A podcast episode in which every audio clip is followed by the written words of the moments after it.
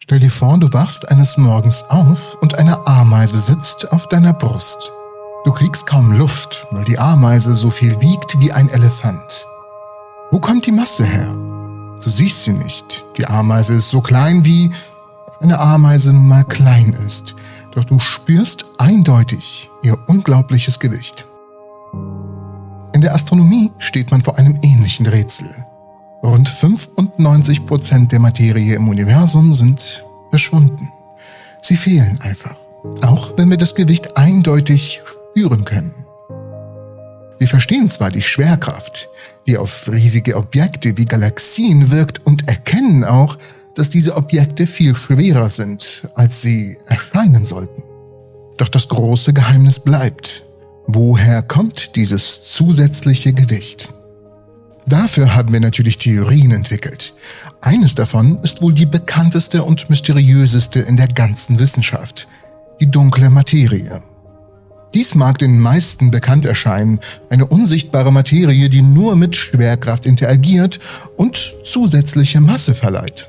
Wie bereits in einigen Videos erwähnt, können wir diesen Effekt eigentlich nennen, wie wir wollen. Dunkle Materie klingt aber ziemlich cool. Wir könnten es aber auch Oma Sigrids Suppe nennen. Der Effekt ist da und den können wir spüren und sehen. Wie er entsteht, ist dann das tatsächliche Rätsel.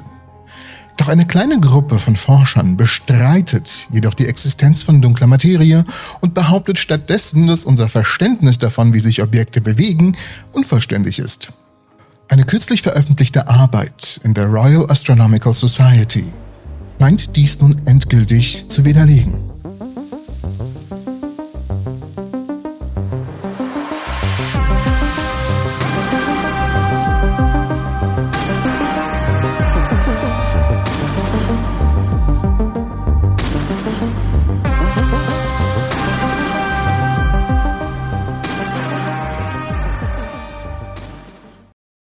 Sterne, Planeten und Galaxien bewegen sich unter dem Einfluss der Schwerkraft. Und Isaac Newton hat die Gesetze ausgearbeitet, die diese Bewegung steuern und die wir heute als newtonische Dynamik bezeichnen. Doch trotz des enormen Erfolgs der newtonischen Dynamik ist dieser Erfolg nicht universell. Wenn die newtonischen Gleichungen auf bestimmte astronomische Phänomene angewandt werden, treffen sie nicht die richtigen Vorhersagen. Ein solches Beispiel ist die Geschwindigkeit, mit der sich Galaxien drehen. Wenn Astronomen sich die Geschwindigkeiten von Sternen am Rande einer Galaxie anschauen, bewegen sie sich schneller, als es die anerkannte Theorie erklären kann. Stattdessen sollten die Galaxien eigentlich auseinanderfliegen. Doch das tun sie nicht. Irgendetwas hält sie zusammen. Die von den meisten Wissenschaftlern favorisierte Lösung des Rätsels besteht darin, dass unsere Galaxie neben den bekannten Sternen und Gaswolken, die wir sehen können, auch eine große Menge unsichtbarer Materie, die sogenannte dunkle Materie, enthält. Diese dunkle Materie trägt zu der Schwerkraft bei, die die Galaxie zusammenhält. Der Nachweis für die dunkle Materie ist also indirekt. Sie wurde noch nie im Labor tatsächlich beobachtet, doch ihre Fähigkeit, die Bewegung von Galaxien zu erklären, ist ein starker Indizienbeweis für ihre Existenz. Mit ihr macht die Bewegung von Materie Sinn und unsere Gleichungen können auch Vorhersagen treffen. Was natürlich für die Wissenschaft überaus wichtig ist. Da die dunkle Materie jedoch nach wie vor unbeobachtet ist, sollten alternative Hypothesen auch in Betracht gezogen werden können was auch richtig ist, solange allerdings diese Hypothesen Vorhersagen machen können, die dann auch eintreffen. Eine Idee kommt dem ziemlich nahe. Diese Theorie wird Mond genannt, also die modifizierte newtonische Dynamik. Was sie genau besagt, ist folgendes. Stell dir vor, die Art und Weise, wie Schwerkraft funktioniert, ändert sich, wenn wir in den weiten leeren Raum des Universums blicken. Die Theorie schlägt vor, dass die Gravitationsregeln, die wir hier auf der Erde kennen und die gut für die Dinge wie das Fallen eines Apfels oder die Umlaufbahn von Planeten funktionieren, nicht mehr ganz passen, wenn wir uns in Bereiche mit sehr schwacher Schwerkraft begeben, wie sie in den äußeren Bereichen von Galaxien vorkommen. Und ja, die Schwerkraft ist in den äußeren Bereichen von Galaxien tatsächlich schwächer, besonders im Vergleich zu den zentralen Bereichen, wo die Dichte von Sternen und anderer Materie höher ist viel höher sogar. Dies ist ein grundlegender Aspekt der Gravitationsphysik. Die Gravitationskraft zwischen zwei Objekten nimmt mit dem Quadrat der Entfernung zwischen ihnen ab. Was einfach ausgedrückt Folgendes heißt. Stellen wir uns vor, dass die Entfernung zwischen zwei Objekten eine Einheit beträgt. Wenn wir diese Entfernung verdoppeln, also auf zwei Einheiten, dann nimmt die Gravitationskraft nicht einfach um die Hälfte ab, sondern um das Vierfache. Wenn die Entfernung verdreifacht wird, also auf drei Einheiten, dann nimmt die Gravitationskraft um das Neunfache ab. Das bedeutet, je weiter zwei Objekte voneinander entfernt sind, desto schwächer wird die Gravitationskraft zwischen ihnen. Und diese Abnahme der Kraft erfolgt extrem schnell. Also in diesen entfernten Regionen einer Galaxie, wo die Beschleunigung durch die Schwerkraft sehr gering ist, müssten nach dieser Theorie neue Regeln gelten. Dies würde auch erklären, warum die Sterne am Rand von Galaxien sich schneller bewegen, als wir es nach den herkömmlichen Gravitationsgesetzen erwarten würden. Anstatt die Existenz dunkler Materie anzunehmen, die diese zusätzliche Gravitation erzeugt, schlägt diese Theorie vor, dass einfach unser Verständnis der Gravitation unter diesen Bedingungen erweitert werden muss. Das ist die Mondtheorie.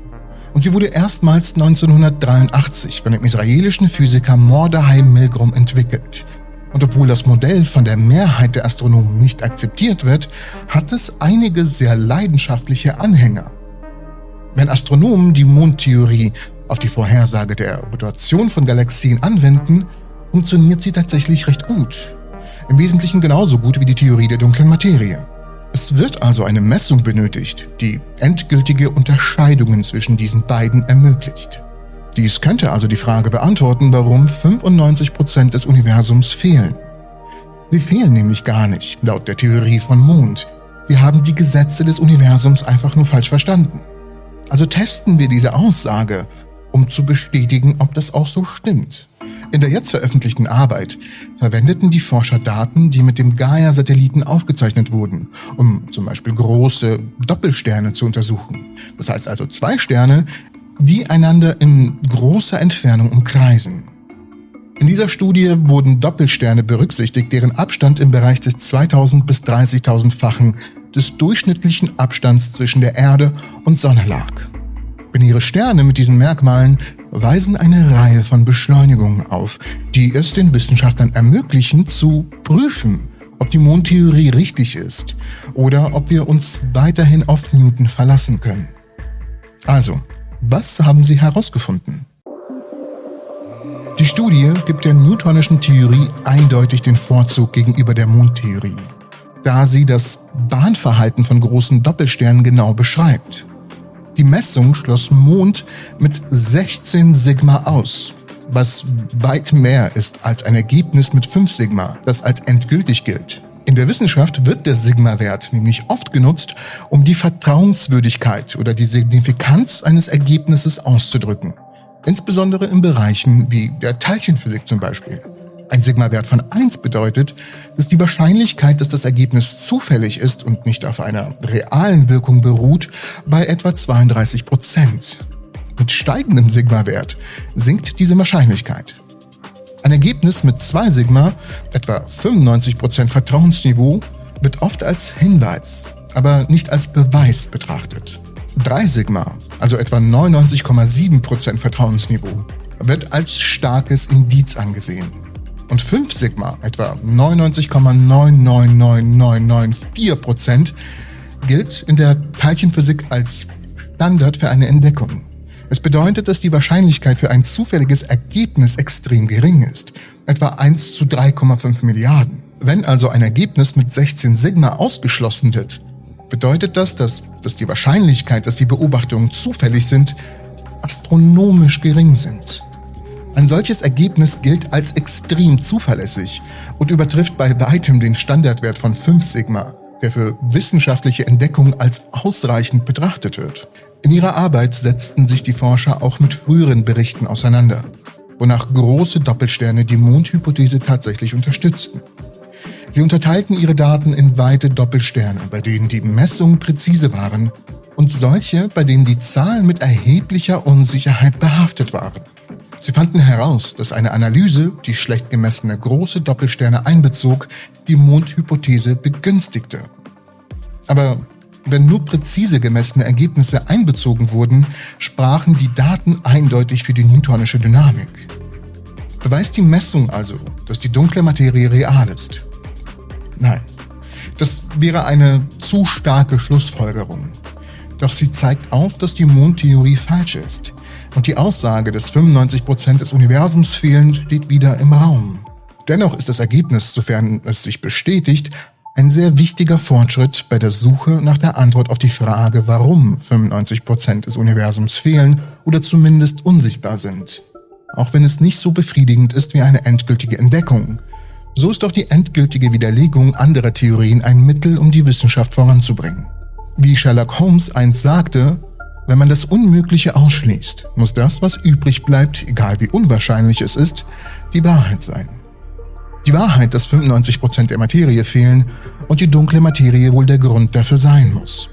Das habe ich dazu gesagt, nicht Sherlock Holmes. Also als nächstes schaut euch bitte das Video an. Da stelle ich die Frage, warum Geistersichtungen vielleicht etwas mit Parallelwelten zu tun haben. Ich bedanke mich fürs Zusehen und ich hoffe euch alle in der nächsten Episode der Entropy zu sehen.